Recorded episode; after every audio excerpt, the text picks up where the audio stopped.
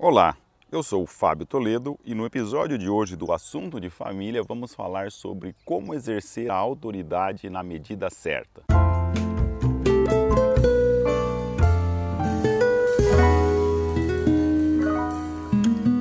No episódio anterior, nós falamos sobre como os pais podem adquirir a autoridade.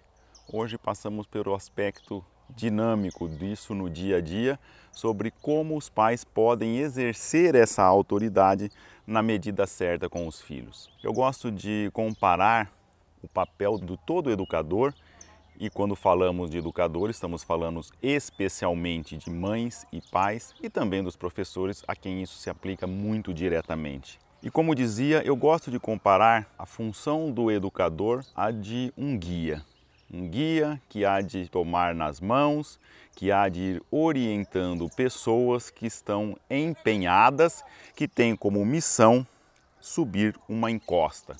Sabemos que esse caminho às vezes ele é suave, às vezes ele é ameno, por vezes ele é íngreme, acentuado, cheio de dificuldades. E para isso, para quem não conhece esse caminho, para quem não ainda o trilhou anteriormente, precisa de um guia, alguém que oriente por essas veredas, por esses caminhos que devem ser trilhados. E essa é fundamentalmente a missão de toda mãe e de todo pai. Muito bem. Quais são as qualidades, quais são as virtudes que se exigem desse guia? Primeiro, que conheça o caminho, que conheça a fundo e que tenha a arte de ensinar arte de guiar, que saiba compaginar liberdade com autoridade para ir orientando essas pessoas que estarão sendo por ele guiadas, que estarão sendo por ele conduzidas nesses caminhos da nossa vida. Muito bem, então o guia precisa conhecer o caminho, como dizíamos. E que se entende por conhecer o caminho nesse aspecto que vamos tratar aqui. Sabemos que todos nós nascemos com umas indagações fundamentais na vida. Quem sou eu? De onde eu vim? Para onde eu vou?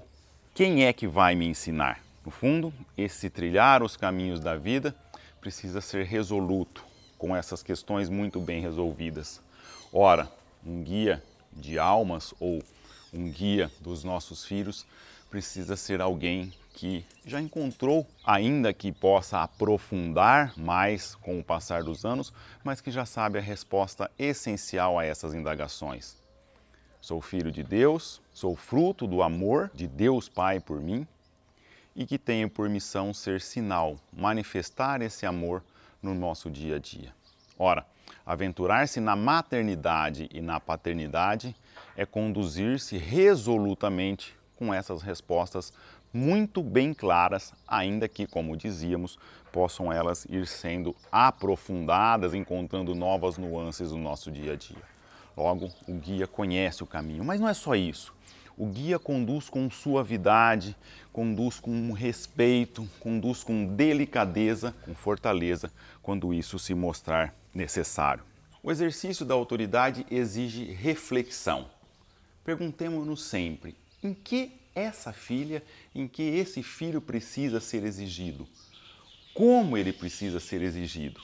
E, mais ainda, é necessário dar essa ordem ou aqui, em algum determinado aspecto, bastaria um conselho? E explico isso um pouco melhor. Muitas mães e muitos pais pensam que exercer a autoridade é transmitir às nossas filhas ou aos nossos filhos as nossas manias. Há pais, às vezes, que se descabelam porque se coloca primeiro o arroz e depois o feijão, ou primeiro o feijão e depois o arroz no prato. Ora, que importância terá isso? Vale a pena desgastarmos a nossa autoridade por questões sem importância? Precisamos, portanto, refletir, ponderar sobre quando é necessário dar uma ordem, quando não tem a menor importância aquele assunto ou quando bastaria simplesmente um conselho. Isso, evidentemente, muda de acordo com a idade dos filhos. Até dois anos, por exemplo, muito pouco se exercerá a autoridade. Nesse momento, trata-se de ter muito carinho, de desvelo, de abraçar, brincadeira. Quando as situações de perigo aparecem, simplesmente tomamos a criança no colo, damos um abraço, um beijo e colocamos longe daquela situação de perigo. Isso porque, nesses primeiros anos de vida, a criança, ainda que já tenha uma certa noção daquilo que, pelo nosso olhar, pela nossa feição, aquilo que agrada o pai, agrada a mãe, aquilo que não agrada, mas nos mais das vezes, nesses anos iniciais, diria até próximo aos dois anos, ele ainda não consegue se comportar de acordo com aquilo que nos parece inadequado, de maneira que eles ainda não têm o autodomínio necessário para que se possa, no sentido pleno da palavra, obedecer. De tal sorte que nesses primeiros meses a missão do educador é carinho, é afeição, é proteção, é cuidado. Mas quando começam já a entender, quando já começam já a adquirir um certo domínio, é que propriamente entramos no exercício da autoridade, que portanto é uma ação é um comando que é destinado a seres livres e que, portanto, já tem esse autodomínio necessário para se comportar da maneira com que esperamos deles. Muito bem, então quando se atinge esse momento, mãe e pai precisa refletir antes de dar uma ordem. Por vezes, como dizíamos, pode ser simplesmente caso de se dar um conselho. Tomemos um exemplo de um filho já lá com seus 8, 9, 10 anos, que está indo para a escola, vai num passeio e o dia parece estar um pouco mais frio. Será que é o caso de dar uma ordem ou falar assim, filho, está frio, você não quer levar um agasalho? E quando se estamos diante de um conselho, a pessoa pode seguir ou livremente não seguir aquele conselho e em não o seguindo não está se abalando propriamente a nossa autoridade. Pode ser o caso de falar, não mãe, não quero, não vou passar frio, e depois que se sujeite às consequências da sua livre decisão. Mas por que essa preocupação em fazer uma distinção entre se estamos dando um simples conselho ou se estamos dando uma ordem? É que quando estamos dando uma ordem, precisa ser obedecida ainda que caia o mundo. Ou seja, antes de pedir para aquela filha pequena que guarde os brinquedos que ela deixou jogada ou que ela vá guardar aquelas bonecas antes de passar para uma outra brincadeira, devemos estar dispostos a não voltar atrás, ainda que caia o mundo. Ou seja, uma ordem dada precisa ser obedecida, senão isso vai minando a autoridade das mães e dos pais. Então, reflitamos se é caso de dar uma ordem e uma ordem dada é uma ordem que deve ser obedecida, que deve ser acatada. E por que disso? Tomemos um exemplo de uma criança ainda pequena que pede para comer um doce momentos antes de uma refeição. Provavelmente uma mãe que é consciente, um pai que é consciente vai dizer não você pode comer o doce depois da refeição. E imagina que essa criança insiste uma e duas e três e cinco e na décima sétima insistência cedemos. Ora, que mensagem estamos transmitindo a essa criança? Primeiro, a ordem que havíamos dado não era lá muito boa, não era algo para o bem dela. Se fosse, teríamos sustentado aquela ordem até o final não seria a insistência dela que faríamos voltar atrás. E muitas vezes estaremos transmitindo também que tudo depende, tudo é relativo, não há bem e mal, depende da minha insistência. E da próxima vez, quando ela ou ele pedir alguma coisa e nós dissermos não, talvez não vai ser mais necessário sustentar 17 vezes, mas 20, 21 ou 25 porque a mensagem que passamos no fundo insista que vale a pena. Ou seja, uma ordem dada precisa ser sustentada até o final. E cuidado, isso é importante porque ceder, voltar atrás diante da insistência sobre algo que havíamos refletido e que havíamos decidido de que não é bom para aquela filha ou para aquele filho, estamos incutindo na cabecinha deles um relativismo, o relativismo que é um dos grandes maus do século. Ou seja, se ponderamos, se chegamos à conclusão de que aquilo é bom para aquela filha, é bom para aquele filho, isso precisa ser sustentado até o final. De certo modo, é isso que vai dar uma fortaleza para eles de que há coisas boas e que não adianta eles insistirem. E com o tempo, como toda virtude, isso vai sendo arraigado na criança. Se nós transmitirmos com as nossas ações essa fortaleza de que quando damos uma ordem, aquilo será sustentado até o final, com o tempo eles não vão insistir mais. Olha, eu já sei que minha mãe não vai ceder. Quando ela olha de tal maneira, quando ela fala tal coisa, ela não vai voltar atrás, de modo que ela não vai perder tempo tentando convencermos do contrário. Ou seja, vamos forjando uma autoridade sólida dos nossos filhos a partir das nossas atitudes. E isso, às vezes nós pensamos que esse exercer a bem a autoridade exige uma certa dureza, exige um tom mais ríspido no falar. Nada disso. Na verdade, uma ordem bem dada é um por favor, meu amor, faça isso ou não faça aquilo e quando se obedece. Então, com fortaleza, mas cuidando da forma, cuidando da maneira com que falamos e deixando sempre uma margem para que eles atuem de determinada maneira. Ou seja, um guia não fica todo tempo dizendo faça isso, faça aquilo, pise de determinada maneira, vá para lá, volte para cá. Não. Dá os comandos necessários, não vá por aqui, não pise por ali, mas se alguém se envereda por caminhos que cairão num precipício, se ele é um bom guia, por certo não lhe faltará energia para dizer por aí não, e fará tudo o que está ao seu alcance para que aquela pessoa a quem lhe cabe a missão de guiar não siga por aqueles caminhos. De mesmo modo, uma mãe e um pai conscientes, quando o filho pede, por exemplo, para ir a uma festa em que sabemos que não lhe fará bem, que põe em grave risco toda a formação que lhes foi dada, dirá com energia: não, não irá isso, porque isso não lhe convém, porque isso não é bom para você, porque eu te amo muito, porque você tem um grande valor para mim e precisamente por isso não irá.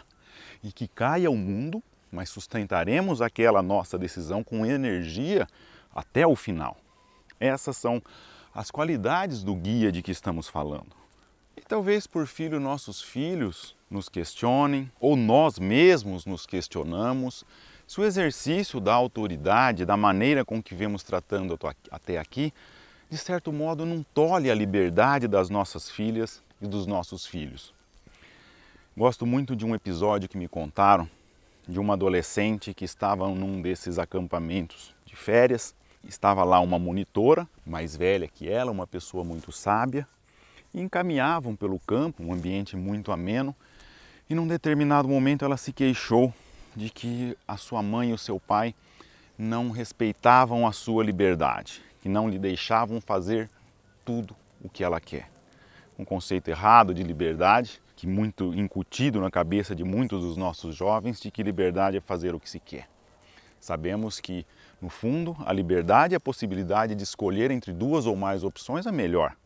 E quando não escolhemos a melhor opção, escolhemos aquela que não conduz ao nosso verdadeiro bem, não usamos bem a nossa liberdade.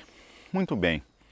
Mas essa jovem se queixava com aquela amiga monitora de que não deixavam ela fazer o que ela quer. E aquela moça ponderou um pouco, com uma grande presença de espírito, estavam próximos a uma nascente de um rio. E dizia ela para sua amiga: Olha, veja aqui essa mina de onde brota essa água. Logo ali embaixo temos um pequeno curso de água. A margem direita e esquerda desse curso de água estão muito próximas. A água tem um espaço muito pequeno por onde transitar. Conforme essa água vai descendo mais, as margens agora do riacho vão ficando maiores. Depois esse riacho deságua num rio maior, em que as margens estão mais distantes uma da outra e aquele rio depois deságua num outro, com margens mais distantes ainda, e por fim desagam no mar, onde não tem margens. No fundo, é o mesmo que seus pais fazem com você. É o mesmo que os pais fazem ou deveriam fazer com todos os filhos. No início, a margem é muito próxima. Uma criança pequena depende quase tudo do pai. Faz isso, faz aquilo, coloca um casaco, tira o casaco, põe uma fralda, tira a fralda. Quando vão ficando maiores, vão ganhando autonomia e podem escolher livremente entre uns aspectos e outros, mas sempre com a margem, com o limite do que convém ou que não convém, muito claramente delimitado pelos pais. Conforme eles vão crescendo, e vão demonstrando responsabilidade, vão ganhando autonomia. As margens vão ficando mais distantes. E ora, veja aquela parte do rio em que a margem não era muito forte, de modo que a água transbordou. Aquilo forma uma poça, ela não chega ao seu destino. Aquela água apodrece, não chega ao mar. É isso, de certo modo, que acontece quando falta autoridade no momento certo na vida dos nossos filhos. Eles se perdem à margem do caminho e não chegam ao seu destino, não cumprem a sua missão. Ou seja, não pode faltar a autoridade de modo a delimitar o caminho para os nossos filhos. Liberdade com responsabilidade. Conforme vão ganhando mais responsabilidade, vão ganhando mais autonomia. Até que batem asas e voam, chegam no mar, saem de casa. Não terão mais nossos comandos no dia a dia. Ou seja, nossos filhos um dia podem até prescindir do guia. Aquele guia que ia dando os comandos, faça isso, não faça aquilo, isso convém, isso não convém. Um dia não dependerão mais desses guias, como dizíamos, podem até prescindir do guia, mas não poderão jamais prescindir das instruções que receberam desse guia. No fundo, o exercício da autoridade é isso. São as margens que conduzem um rio ao seu destino. É um guia que ora toma as pessoas pela mão, ora o conduz com suavidade, ora dá um simples conselho, ora deixa errar para que aprendam errando, ora toma nos braços com energia e diz olhando nos olhos com muita delicadeza, mas com muita firmeza e com muito amor: Filha, filho, vá por aqui. Não vou permitir ao menos no que estiver ao meu alcance, que vá por lá. Não quero que caia num despenhadeiro, quero que suba, quero que siga, quero que avance decididamente nesse caminho que há de levá-lo para uma felicidade sem fim. O exercício da autoridade é esse papel de guia que cabe a você, mãe, que cabe a você, pai.